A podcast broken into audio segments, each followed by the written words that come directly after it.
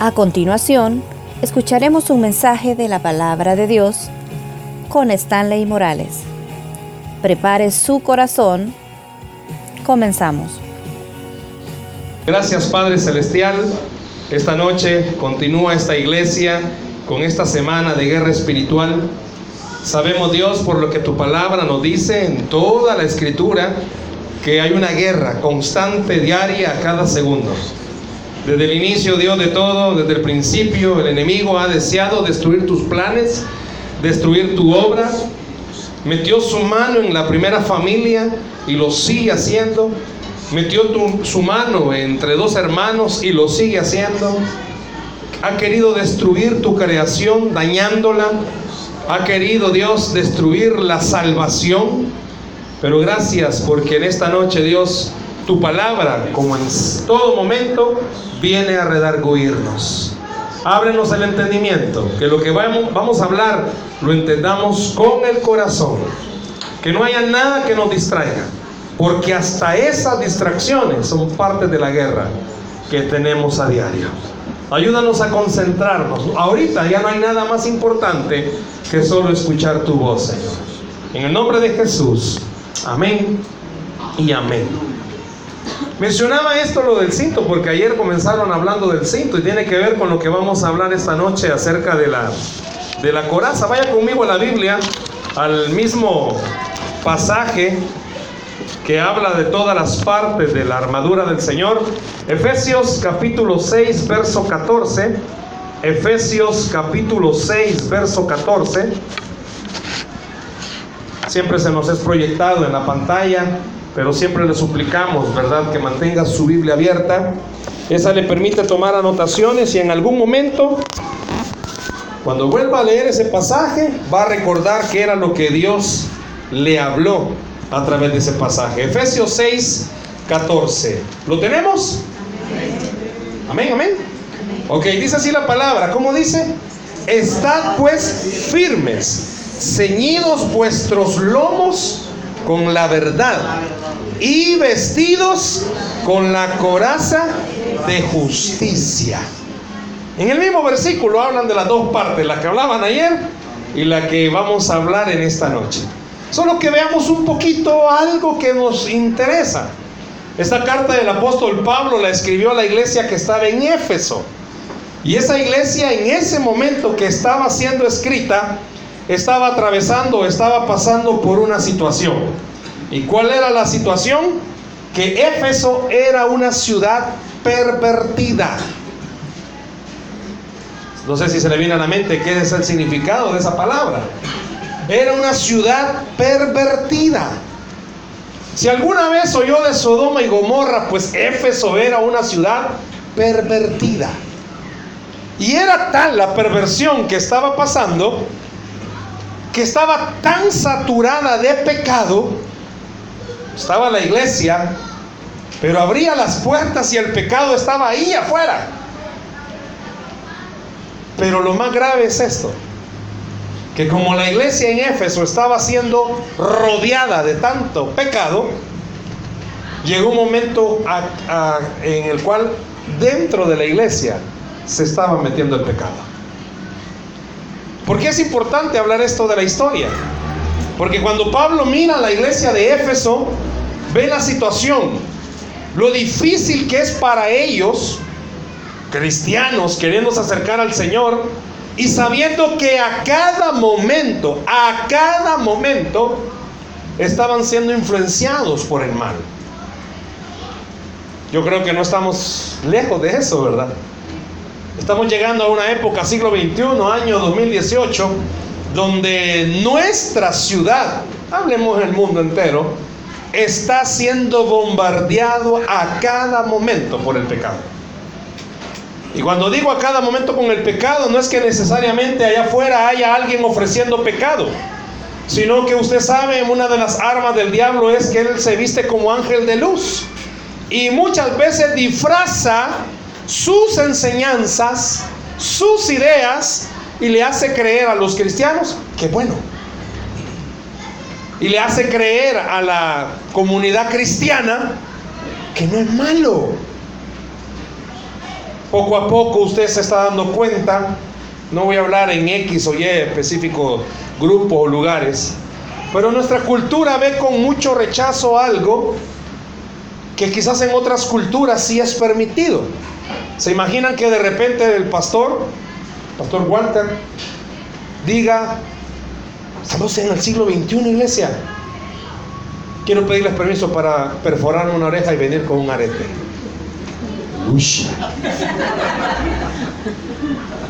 Y viene la pastora y le dice, no mi amor, te vas a ver más bello con un piercing en la nariz. Y de repente el pastor de jóvenes viene y dice, bueno, como hay que llamar a la juventud, iglesia, me voy a tatuar. Pero me voy a tatuar Jesús. Le dije, voy a tocar algo, pero no voy a mencionar muchas cosas, porque el tiempo apremia. Alguien me preguntó una vez, ¿y hay algo malo en eso? Dígame dónde dice en la Biblia que Jesús se tatuó y lo hacemos. Dígame dónde dice en la Biblia que Jesús se puso aritos y lo hacemos. Aquí no se trata, yo le decía a esta persona, de ver qué es lo que para usted y a mí nos parece. Aquí se trata de ver qué le parece a Dios lo que estamos haciendo. ¿Me escuchó? Y Pablo sabía algo, la iglesia de Éfeso estaba siendo tan bombardeada, pero tan bombardeada, que ya se estaba metiendo a la iglesia ideas, principios, costumbres que estaban en el mundo. Y una de esas era esta. Sabía, conozca la historia un poco, léalo, sabía que en la iglesia de Éfeso los templos se estaban llenando de prostitutas. Se sabía que habían adentro del templo y decían no hay problema. Y Pablo, cargado por el Evangelio, cargado por Cristo, le escribe esta carta a la iglesia de Éfeso y le dice, ¿cómo comienza el verso? Perdón, 14. Perdón, ¿cómo comienza? Estad pues firmes. Claro, Pablo está usando, porque a continuación pone toda la figura, está usando una palabra militar, firme. Yo no sé si alguna vez usted se recordará cuando se marchaba el 15 de septiembre, a uno nos mandaban, nos sacaban a las calles de la colonia a andar marchando y le decían, firme. Y uno todo pando, marchaba todo pando. Pero esa palabra del apóstol Pablo, firme, la está usando por una razón. El imperio romano había llegado a tal punto de dominar la ciudad de Éfeso que para todos era normal ver militares. Y ellos sabían que esa figura firme era algo que iban a entenderlo. Y algo firme usted sabe que es, ¿verdad? A mí me, me llama la atención cómo los de la Guardia Real de, de Inglaterra, la Guardia Real de Inglaterra, esos hombres están tan serios, tan firmes, que no se mueven por nada. Les puede parar una mosca y no es que lo va a ver. Han sido entrenados de tal forma que nada les haga olvidar su papel, su función, su trabajo es estar firmes. Pablo le recuerda a la iglesia, debemos de estar como firmes. Vaya, pero aquí viene un punto. Pablo sabía muy bien que todos los miembros de la iglesia de Éfeso iban a ser iguales que todos los miembros de todas las iglesias, e inclusive las nuestras. Que decimos estar firmes, pero estamos pandos. Aunque quizás de nacimiento caminamos pandos. Ya le he contado, creo que ya le he contado, que cuando yo iba a nacer, pues como me iba a morir yo, se iba a quedar viva mi mamá. Y por la mala praxis me quebraron mi pie derecho. Ya le he contado que a mí me, yo sufría cuando me estaba chiquitillo, Y me decían que me pusiera firme. Yo, que firme me iba a andar poniendo? Si el pie izquierdo estaba recto y te estaba pando. Yo no entendía en ese momentillo, a mi edad, no asimilaba y no tenía reacción de responderle a los maestros, decirle, mire, ¿cómo quiere que me ponga firme? ¿Quiere que quede todo cascorpo? Ya cuando fui creciendo y me iban castigando, ya fui entendiendo que no era mi voluntad no estar firme. Pero el Señor cuando le inspira al Espíritu Santo para que Pablo escribiera esto, estaba viéndolo a usted y me estaba viendo a mí. Y sabía que en el año 2018 nos iba a costar estar firmes. Porque hermanos, hay cosas que nos quieren hacer salir del Evangelio. Y no necesariamente estoy hablando de pecados. No se vaya solo ahí, va. No estoy hablando de que... Coca no hay. No estoy hablando que el diablo solo usa mujeres para llamar a los hombres, pa. O que usa hombres para llamar a las mujeres, pa. No, no se vaya solo ahí. Aunque sí, ¿verdad? A veces suele pasar, va, que el esposo está queriendo estar firme y de repente viene una creación de Dios que lo hace, quiere estar pando. Las esposas son expertas en mantener la nuca firme del esposo. Rapidito reacciona, ¡pam! Viendo. También el diablo usa algún, fe, algún algún hombrecillo ahí que quiere ser distracción, pero no solo se basa en eso. El Señor sabe que a usted le es difícil porque a veces se le sale la caja ilustre. Porque pues sí, usted vino del mundo, vaya, en el mundo decía malas palabras y todavía la sigue diciendo. Gracias por la sinceridad. Si cuando estamos enojados, hermano, no creo que alguien aquí cuando esté tan enojado y que haya sido malcriado en la vida pasada, ahora, oh Jesús, no va. No creo. Si cuando nos estamos bravos, lo primero que hacemos, estallamos. Pero el Señor también sabe que usted tiene una batalla con su carácter. Sabe que nos es difícil nuestro carácter, hermano. Usted no se le queda callado a nadie. Muy cristiano, muy cristiana puede ser, pero de vez en cuando usted dice, el hermano, la hermana es chiquita, pero cosa seria. ¿ah? Avísame, hermano. Por eso Pablo cuando miró a la iglesia de Éfeso, lo vio a cada uno y sabía esto. Les es difícil, hermanos. Por eso usa la palabra, mire, esté firme. Estad pues firmes. ¿Y por qué firmes? Porque sabía que iba a ser algo difícil. Quiero decirle lo siguiente. Todo el capítulo 6, todo el capítulo 6, si usted lo pudiera leer detenidamente, no se lo estoy dejando de tarea porque lo voy a revisar, pero si usted lo pudiera leer todo el capítulo 20, los 24 versículos del capítulo, perdón, 6 de Efesios, usted se va a dar cuenta que todo el capítulo habla de lo que esta semana están tratando guerra espiritual. Todo el capítulo el apóstol Pablo le hizo recordar a la iglesia de Éfeso, pareciera ser que el afán de cada día se nos hace olvidar que estamos en una constante guerra. Vea el verso 10, se lo voy a ir leyendo. Y si lo pudieran ir poniendo, véanlo bien. Si quieren, no lo busquen en su Biblia. Yo se lo leo y si está en la pantalla lo vamos viendo. Fíjense bien. Por lo demás, hermanos míos, fortaleceos en el Señor y en el poder de su fuerza. ¿Y por qué hay que fortalecerse? ¿Y por qué nos vamos a fortalecer en el Señor? Vea el versículo 11. Vestío de toda la armadura de Dios para que podáis estar firmes contra las acechanzas del diablo. Ah, por eso. Vea el versículo 13. Por tanto, tomad toda la armadura. Vuelve a decirlo ¿Por qué lo dice dos veces? Por, lo, por tanto, tomad toda la armadura de Dios para que podáis resistir en el día malo y habiendo acabado todo, estar. Mi hermano, ¿y por qué vuelve a decir dos cosas? Armadura, firmes. Y ya lo leyó usted conmigo en el verso 14. Mire qué tremendo. ¿Cómo comienza el versículo? Perdón, ¿cómo termina el versículo 13? Estad firmes. ¿Y cómo comienza el versículo 14? Estad firmes. Ah, redundó. No, tal vez nosotros vamos redundo, pero él no estaba redundando. ¿Saben qué estaba haciendo? Estaba enfatizando algo que muchas veces pasamos de vista. Todos estamos más interesados en las cosas materiales que en las espirituales. ¿Escuchó?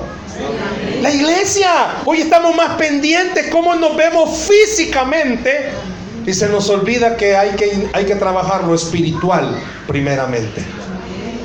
Queremos aparentar estar bien ante las demás personas. Quizás usted anda batallando con un resentimiento, amargura y un odio tremendo. Si lo anda, los poros se le sale. Pero trata de que la gente no sepa A veces los esposos tienen líos entre ellos y no buscan consejería. Quieren arreglarlo solo. Se están dando de alma y es como, no, no, no, en la iglesia cuidadito con que llegues a hablar. Ellos no vinieron hoy, va. Ellos no vinieron hoy. ¿Verdad que no estoy hablando cosas que no se den? A veces usted tiene problemas serios con ciertas áreas. Los hombres. Hombre que diga que no tiene problemas, que anda viendo por otros lados, ahí haga su examen. Me explico. Qué lindo va a ser que un día un varón venga donde el pastor y le diga, pastor, hablemos de hombre a hombre. Tengo problemas serios. O que alguna vez la hermana venga y le diga a la pastora, hermana, hablemos. Mire, yo amo a mi esposo. Y no sé por qué si él me llama la atención. Está feo el que me llama la atención. Está reventado. Si parece que la vida lo abortó. Pero no me explico por qué. O qué interesante va a ser cuando un joven, un joven, ¿cuántos jóvenes hay aquí que no se han casado? Que no se han casado. ¿Por qué lo dicen con tanta alegría? Cuando un joven varón que no se haya casado, qué lindo va a ser y venga donde el pastor y le diga, mire hermano, necesito ayuda. Mire, somos novios, pero hay momentillos que se me olvida. Y quiero orar por ella, pero imponerle manos, pastor. O que venga alguna jovencita y le diga a la pastora, mire, yo sé que no está bien, pero a veces hablo cosas que no tengo que hablar. No lo hacemos. Es raro que hayan personas que hagan eso. ¿Por qué? Porque el diablo les ha metido en la cabeza o nos ha metido en la cabeza que todo el mundo lo hacemos, que es normal. Eso estaba pasando en la iglesia de Éfeso. El diablo había metido tanto su mano que la iglesia estaba permitiendo cosas que no tenían que estar siendo permitidas. ¿Por qué? Porque Pablo le recuerda a la iglesia. Fíjese bien, dos veces le dice, pónganse la armadura. Y dos veces le dice, estén firmes. ¿Por qué? ¿Cuál era la razón? ¿Por qué el énfasis? Porque estamos más pendientes de esta vida acá que de la vida espiritual. Usted y yo dedicamos mucho tiempo a la vida acá y se nos olvida que lo importante es la vida allá. Y por eso el apóstol Pablo le dice a la iglesia, póngase la armadura. ¿Por qué? Porque a usted y a mí el diablo nos ataca 24/7. A cada instante, a cada momento. Quizás no en estas áreas que menciono sexuales, pero quizás lo ataque en otras áreas. Afecta su economía para que se amargue contra de Dios. Afecta su relación de matrimonio para que se amargue en contra de Dios. Aquí sí cabe una cosa que dije un día y que se rieron. Pero la Biblia dice a los esposos, ¿cuántos esposos hay aquí? Casadillos, cansados, perdón, casados. ¿Sabe qué dice? ¿Sabe qué dice la Biblia? Esposos tienen que vivir con su esposa sabiamente. Hermanos, hay que tener una sabiduría divina. O sea, abra su corazón, siervo. Una sabiduría divina. ¿Por qué? Porque el hombre tiene que entender que una esposa con una palabra está diciendo miles. Y usted tiene que descifrar qué acaba de decir. Ya le he contado una vez que andaba yo en el súper, le hablo a mi esposa, le digo, mira, amor, ando en el súper. Ah, y, ando con los niños, ah, qué bueno, pues me avisas cuando llegues. No me dijo nada. Ya cuando llego, ¿y dónde está esto? ¿Y a qué hora me dijiste? Era obvio. Dios mío. Ahí comencé a entender ese lenguaje. Y comencé a darme cuenta por qué Santiago dice, si alguno está con falta de sabiduría, pídala a Dios. Tremendo. Pero bueno, ese tema de otro día. Es difícil, hermanos. Ya se los he dicho, las mujeres, ¿por qué se enojan las mujeres? Por todo, por gusto, por nada, por si acaso y también por eso. Se enojan por cualquier cosa. Cree que no es guerra eso. Y le meten a la suegra, más guerra todavía. Oh Señor Jesús. Pero bueno, ese tema de otro día está afligido. Ese tema de otro día. Ya quiere abrir la puerta de corriendo, ¿no, siervo? Ok, sigamos, sigamos, porque el tiempo apremia. Usted y yo creemos, y esa es una creencia, que el mundo material es más real que el mundo espiritual. Y debería ser lo contrario. Usted y yo deberíamos de estar conscientes que vivimos, usted y yo deberíamos de vivir más preocupados por el mundo espiritual que por el mundo material. ¿Me escuchó? Deberíamos de estar más preocupados por el mundo espiritual que por el material. ¿Por qué? Porque el espiritual trae lo material. Jesús lo dijo, buscad primeramente el reino de Dios y su justicia y todas las demás cosas os serán añadidas. Pero estamos más preocupados por lo material que por lo espiritual. La hermana decía algo y quiero retomar una de las palabras. Los padres estamos más preocupados porque nuestros hijos estén felices. Ay, que no quiero tener triste a mi niña. Que no ponemos reglas, somos permisivos, dejamos que hagan lo que quieran. No, debería estar más preocupada por la vida espiritual de sus hijos. Un teléfono no le va a dar la salvación. Libertad o libertinaje no le va a dar la salvación. Tampoco estoy hablando de esclavitud. ¡Ah, esclavo! Sino que estoy hablando de esta sencilla razón. Los padres estamos en una guerra que no nos damos cuenta. El diablo le quiere robar a sus hijos. Y no, se basta, y no basta solo con decir, eh, diablo, no te lo llevas. Igual que Dora la exploradora, zorro, no te lo llevas, no. Usted no se va a poner con el diablo, diablo, no te lo llevas, diablo, no te lo llevas. ¿A quién se llevaron ya? diablo, no te lo llevas, no. Perdón lo que voy a decir, porque como hay papás aquí, ¿para que me invitan? Como dice aquel meme, ustedes ya saben cómo me pongo, ¿para que me invitan? Pues sí, pues ya saben cómo predico, ¿para que me invitan? Mentira, mentira. Pero le digo algo a los padres que estáis acá, hermanos y hermanas galileas.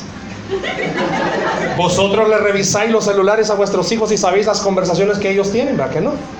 Simple y sencillo, solo con eso comience. Supervisa a qué hora se duermen sus hijos. Si usted ha cometido el error, está tiempo, hermanito, hermanita. Si deja que su hija, su hijo duerma con el celular en la cama, ya en buen salvadoreño hay una palabra en griego que dice, la regó papá. Usted está bien fondeado en la cama y sus hijos están chateando a ciertas horas. El internet ahora le permite al joven hacer tantas cosas. Hay algo que es una palabra gringa que es el grooming y es que hay personas que crean perfiles falsos en, los, en las redes sociales para conquistar corazoncitos. Hay algo que se llama el sexting y es que los adolescentes comienzan a mandarse fotografías de ciertas partes de su cuerpo por medio del chat. Y que ahí no hay nada de malo, claro que sí. Y podemos seguir hablando de muchas cosas que eran las que el apóstol Pablo le estaba diciendo a la iglesia de Éfeso, póngase la armadura. Alguien me preguntó un día, hermano, ¿qué significa eso de póngase la armadura? Ah, en buen salvadoreño sabe qué significa, póngase los pantalones. Eso quiere decir, sepa quién es usted en Cristo. Sepa quién es usted en Cristo. ¿En qué sentido? El diablo mina y mina y mina nuestras relaciones, nuestra familia, nuestra vida y ni cuenta nos damos. Muchos de los que estamos acá, los teléfonos son los niñeros de nuestros hijos. Como no tenemos tiempo para ellos, les damos una tablet, les damos ciertos aparatos electrónicos, que ellos los cuiden. Y el diablo dice, ay, por ese lado me voy a meter. Y de repente la niña chiquitilla comienza a bailar toda sensual y dice, ay, mire qué linda la tierna. Qué chula como baila, igual que la nana. ¿eh? Mire que esa cipota llega a los 14 años, ya no le va a gustar lo que va, lo que va a ver. Me explico. Ya enojaron conmigo. Ya voy a terminar, hermano. Ya voy a terminar, le prometo. Sabe que el enemigo ha minado nuestra mente con esta idea. Creemos que es más importante cómo la gente nos ve a cómo Dios nos mira. Y eso que no he comenzado a hablar de la coraza. Si aquí vamos a salir como a las 10, no me preocupen. Es que aquel dice que ya van a ser las 10.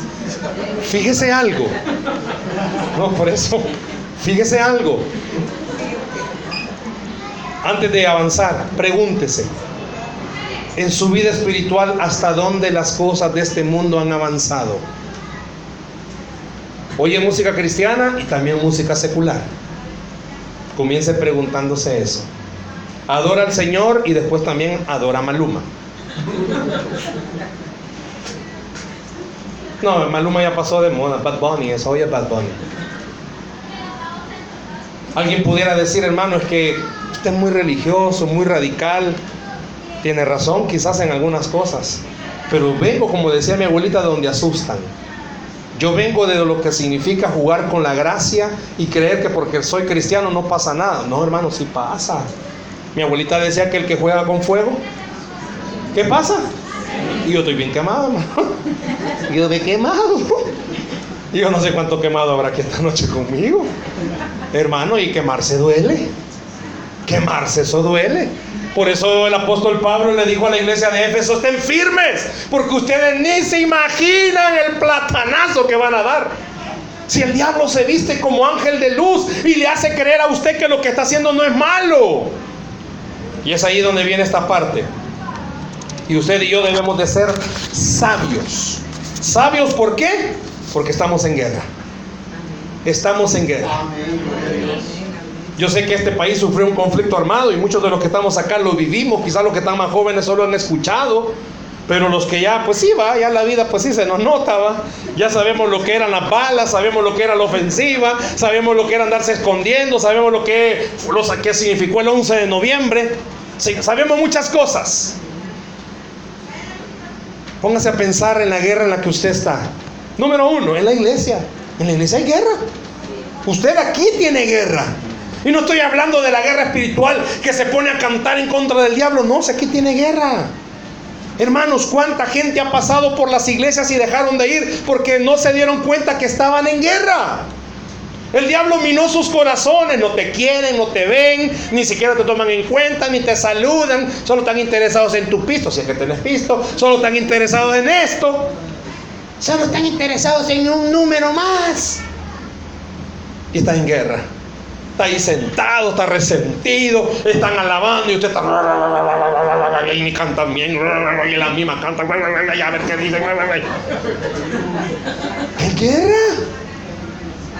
en guerra. Y lo lleva como que tienen el espíritu del sapo de iglesia a iglesia, va. Y gana dinero que aquí sí, mire, que aquí ven chivo, porque aquí la silla ve, se van para atrás como que sí, hermano.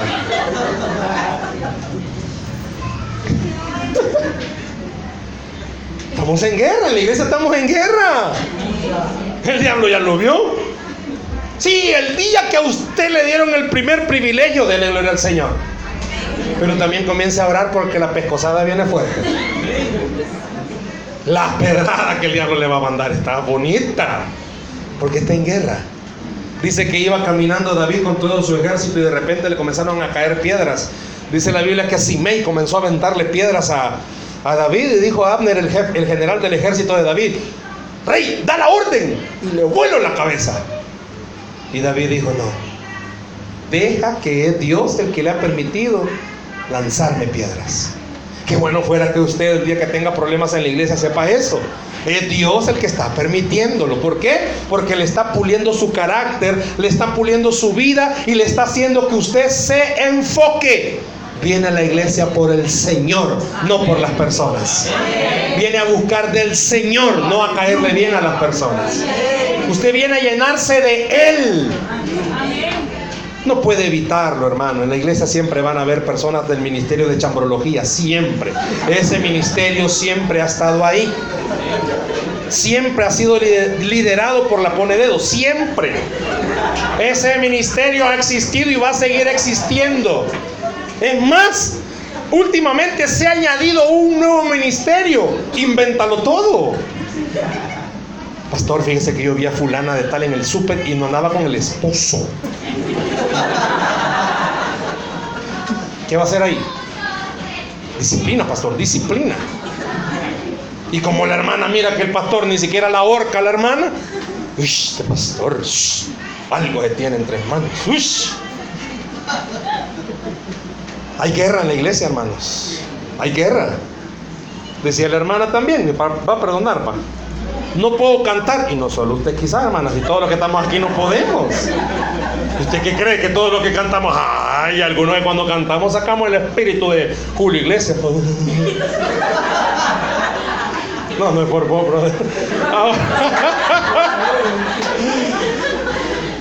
¡Hay guerra! Siempre hay guerra. ¿Por qué? Porque el hermanito está tarata para hablar. Y pero lo está haciendo con corazón.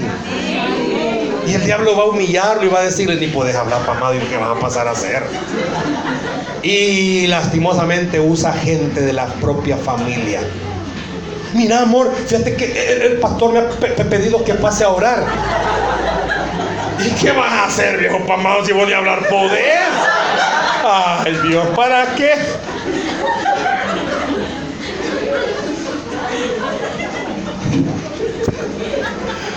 El pobrecito esposo, con un corazón bien agradecido, le dice el pastor al hermano, mire hermano, fíjese que queremos que usted nos comience a ayudar en un nuevo ministerio.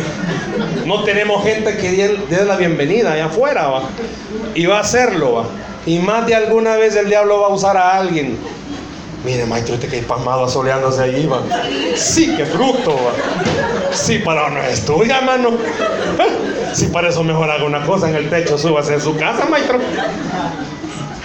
¿Sí o sí? Así es. ¿Qué pasó? Así es. Ah, lastimosamente así es. Y puedo seguir hablando de más cosas que he visto en el ministerio, iglesia. Y es triste. Es triste. ¿Por qué? Porque, y aquí viene la otra área, la guerra está en nuestra familia, en nuestras relaciones. ¿Por qué? Porque el, el Señor conoce su corazón. Y usa a los pastores para enseñarle que no es a los buenos los que llama a servir, a los malos los que nos llama a servir. ¿Y usted qué cree? Que todos los que servimos somos buenos, hermano. Ay Dios, ahí se va a estar, hermano. Si dice que a lo vil y menospreciado ha escogido. O sea, los que estamos aquí, estoy hablando por mí, ellos no, ellos también. Estoy hablando por mí. A mí me pega lo vil y menospreciado. Ay, hermano, si usted supiera quién he sido, tampoco lo voy a contar. Algún día. Pero Dios me enseña que es la gracia de Él. ¿Por qué? Porque si usted fuera bueno, ah, no. Entonces no se viera la mano del Señor.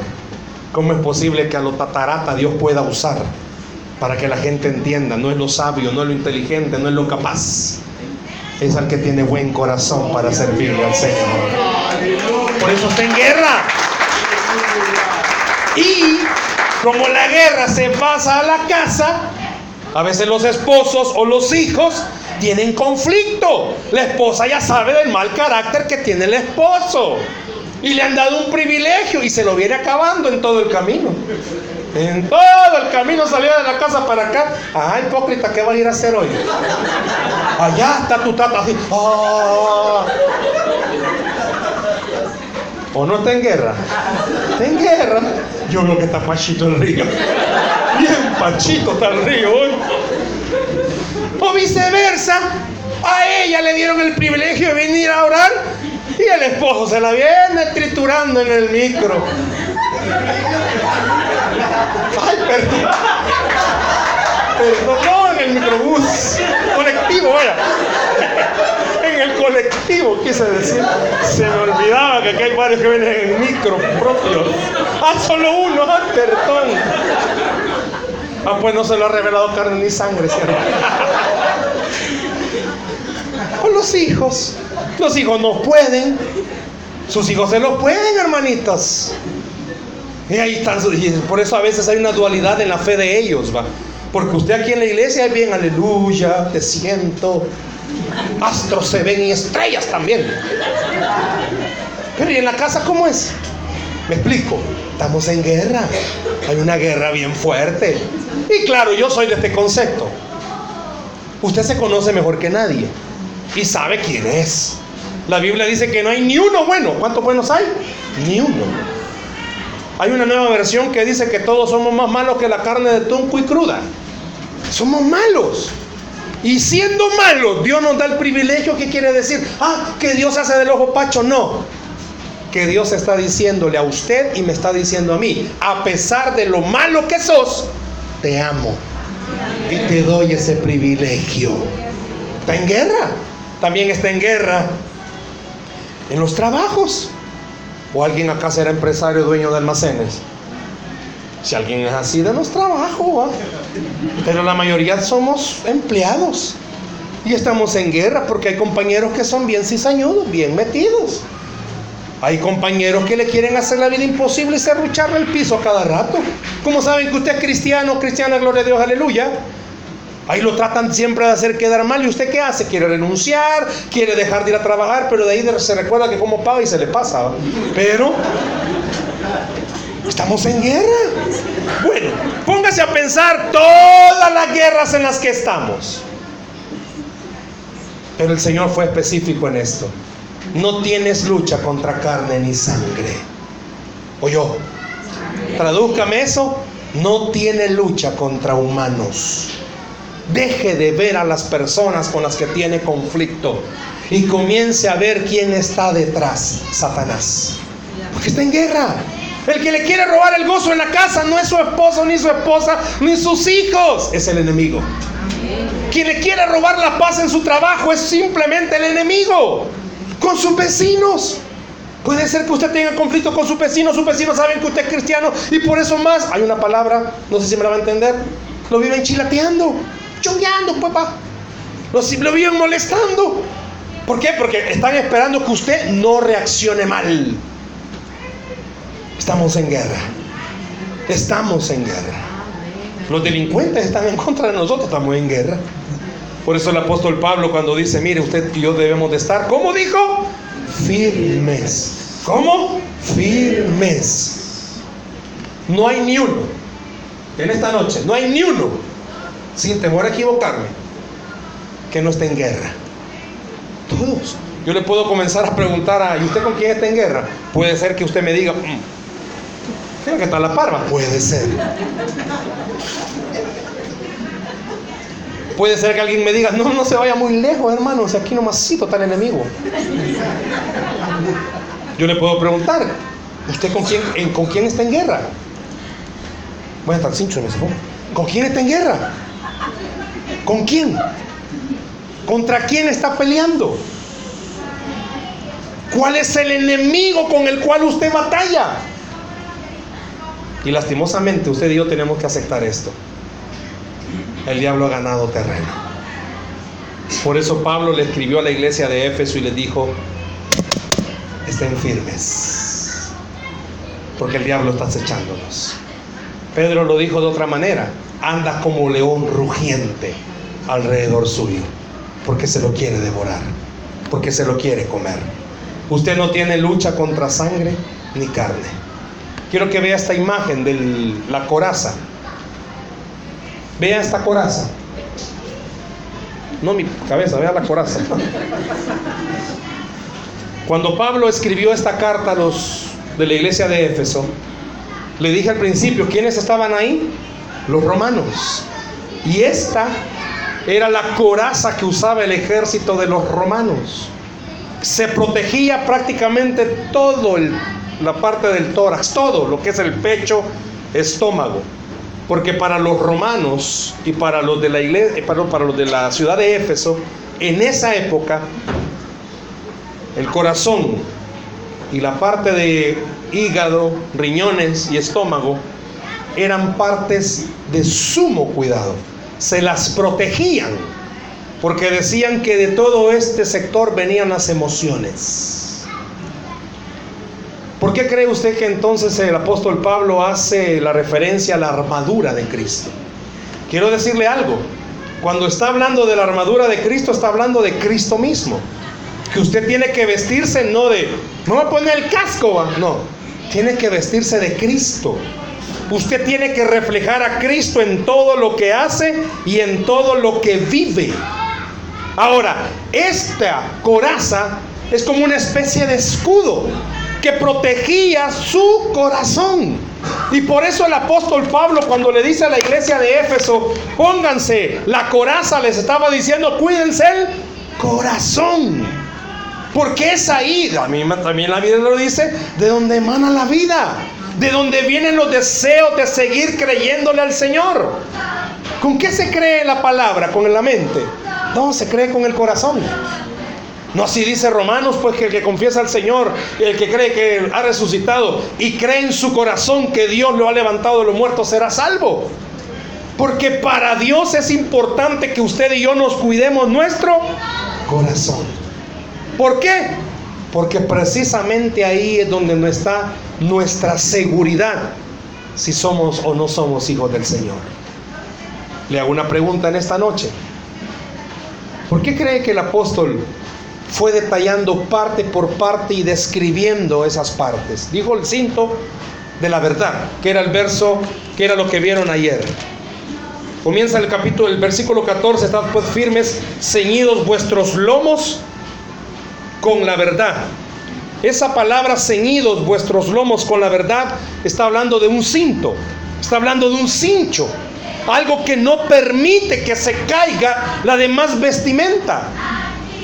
Y si usted estudia un poco, se da cuenta que está hablando de la fidelidad que usted tendría que tenerle al Señor. Caminar con fidelidad hacia Él. Pero viene el apóstol Pablo y añade algo. Pónganse una coraza. Pónganse algo que evite que el diablo mande dardos y le caigan a su corazón. Evite que el enemigo utilice cualquier problema para hacerle a usted dudar usted verdaderamente es un hijo del Señor. ¿Cuántos seamos sinceros? A veces nos sentimos mal, hipócritas, no merecedores de la gracia. ¿Yo qué estoy haciendo aquí en la iglesia? Yo veo que todos los demás se gozan y yo más amargado salgo. Yo veo que los ponen a gritar y yo me quedo viendo raro. Les piden un aplauso y yo me quedo como, comienza a minarlo. Le digo algo, el día que usted comenzó a venir a la iglesia es porque Dios comenzó a tener un trato especial con su vida. Pero también a partir de ese día comenzó a ser objeto de ataque del diablo. ¿Y cuándo vamos a dejar de ser atacados? Nunca. ¿Cuándo? Nunca. El diablo no le... ¿Usted cree que al diablo le encanta ver cristianos felices? No, hombre, si lo que más quiere es que veamos, seamos frustrados. La esposa bien feliz, casada con su esposo. Es lógico, se casan dos personas bien diferentes. Un carácter uno y el otro, pues sí, va. No cree que de la noche a la mañana van a ser un complemento, wow, qué bárbaro. Nunca hemos peleado. Ah, ah, ah. Pareja que diga que nunca se han peleado por algo es como, algo pasa, porque se casaron dos personas distintas. Siempre van a haber problemas. Pero cuando usted comience a ver que son demasiado constantes como gotera, recuerde que es el diablo que está tratando de meterle a usted en problemas. Si es normal que hayan diferencias de pensamientos, es normal. Dice que la rebeldía está ligada al corazón del muchacho. Es normal que su hijo se ponga algo rebeldón y no quiera venir a la iglesia. Es normal. Lo que no es normal es que si su hijo es hijo de dominio todavía, usted no lo traiga. Eso ya no es normal. Aunque sea del pelo, del pelo. Dígale. ¿Y no vas a ir a la iglesia? No, no tengo ganas. Ah, pues no te voy a dar de comer. ¿Y por qué? Porque no tengo ganas. Estamos en una época donde se le ha dado vuelta la tortilla, va. ¿Quién manda? Los hijos, pero este tema de otro día. Esa no sería guerra espiritual, esa sería guerra del hogar. Si sus hijos no quieren ni siquiera en la casa orar, está bueno, no les dé pisto. ¿Y por qué no me va? Porque no tengo ganas, hijo. Dice la Biblia que al que ora Dios lo bendice, usted no ora, pues Dios no lo bendice. Sencillo. Claro, alguien me va a decir, hermano, no sea tan extremista. Pues sí, yo sé, o sea, estoy tratando de ser un poco extremista para que usted entienda. ¿El qué va a entender? Que el diablo lo que quiere es robarle a usted su bendición. Póngase la coraza. No es que le va, hijo, espera, me voy a poner la coraza. Y va a mandar a hacer una. No. Va a andar caminando como que, como que tiene problemas artríticos. Recién dada la chincuncunya. No. Lo que el apóstol Pablo está diciendo es, póngase esa protección. que le va a evitar que sea más blanco fácil para el diablo. Estamos en guerra todos los días. Por eso el diablo lo quiere poner triste, desanimado, preocupado, ansioso, afligido. Muchas veces usted y yo olvidamos que las cosas no se dan en nuestro tiempo, sino que se dan en el tiempo del Señor y tiene que esperar, pero es donde el diablo ataca y le hace creer que no, que su milagro no se va a dar, que está perdiendo el tiempo en la iglesia. A veces usted mismo está en una guerra que dice, vamos a ir a la iglesia hoy. No, hombre, ayer fuimos, va. Está bueno, no venga, hermano. Pero le aseguro que el tiempo que dejó de venir a la iglesia le va a hacer falta. Y después se va a preguntar, Señor, ¿qué pasa? Estás en guerra, hijito y te cayó una bala, tenés que curarte. ¿Sabe que esta guerra lastimosamente ha dejado a muchos muertos? ¿Conoce cristianos que ya no vienen a la iglesia? ¿Y conoce cristianos que dejaron de buscar al Señor? Cualquiera diría, ah, quizás nunca aceptaron. No, cayeron en combate. Toda guerra tiene heridos y toda guerra tiene muertos. Hermano, mire si usted nos está muriendo. No, en serio, tómelo en serio. Huélase. Échale una. Un olorcito al de la par suya, verga, que huele, hermano. Con confianza. Yo sé que alguno ha de oler a ocho horas de trabajo, ¿verdad? Pero. Se siente, hermano. No, tú hueles a churrito, hermana. Ahora entiendo por qué te decía él, venga mi Nacho. Yo de venga mi Nacho. ¿Y por qué le dice venga mi Nacho? Ahora entiendo por qué. Pero ese tema de otro día. Hermanos, tomen en serio esto. Si Dios le ha permitido tener una semana de guerra espiritual, ¿sabe por qué es? Porque está recordando, no nos está advirtiendo, va a venir una guerra. Nos está diciendo, están en guerra. Y están en guerra desde el primer momento en el que usted puso un pie sobre esta tierra. ¿Le costó venir al cristianismo? Puede ser. Yo nací en el cristianismo, hermano, y siempre fue buen cristiano. No, me costó. Hasta en guerra. Claro, hay testimonios excepcionales de personas que nunca, pero nunca les costó venir a los pies de Cristo. Pero quizás en alguna área de su vida están batallando.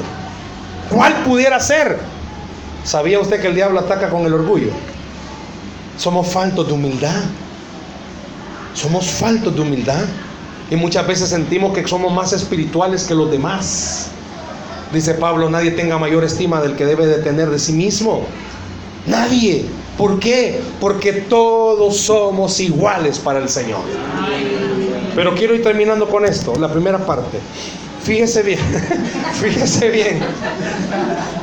Así que no, no llega ni a las 10, no ha movido de volado. Fíjese bien, ¿por qué está hablando acerca de la coraza?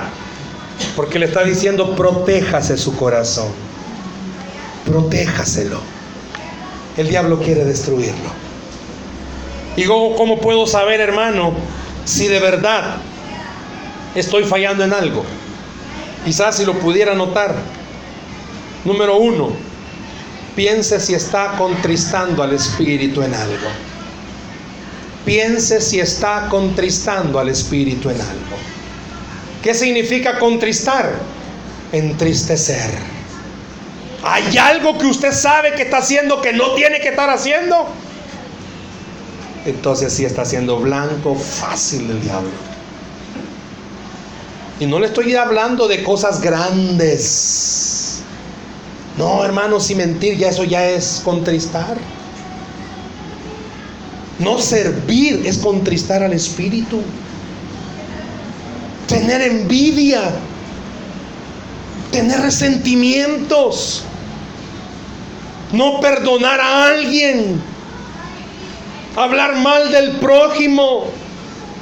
Menospreciar a los demás. Y podemos sacar una gran lista.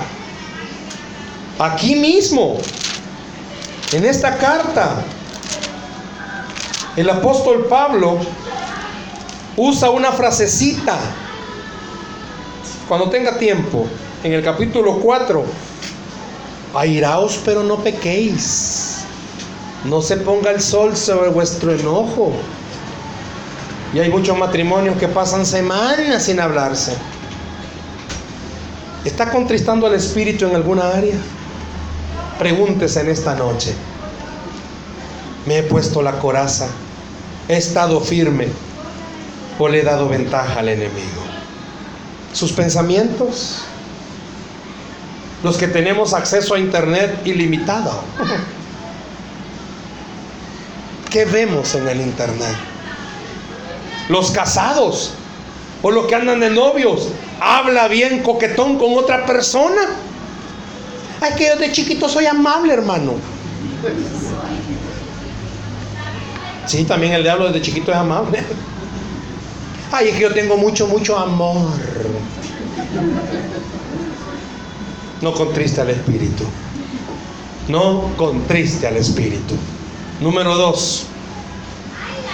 Viva una vida limpia, iglesia. Sí, o sea, no estoy hablando de bañarse, sino que vida, viva una vida limpia. ¿A qué me refiero? Midas en todo lo que anda haciendo. Está en guerra. Está en guerra. Y el diablo muchas veces va a permitir que en su, vida comiencen a pasar cosas que usted mismo sabe no son de Dios. No son de Dios. Va a tener problemas en todos lados. Pero que la gente no vea que usted es como todos los demás. Que la gente vea que usted es diferente. Mire, si hasta en la misma casa de uno se lo comen. La misma familia de uno se lo come.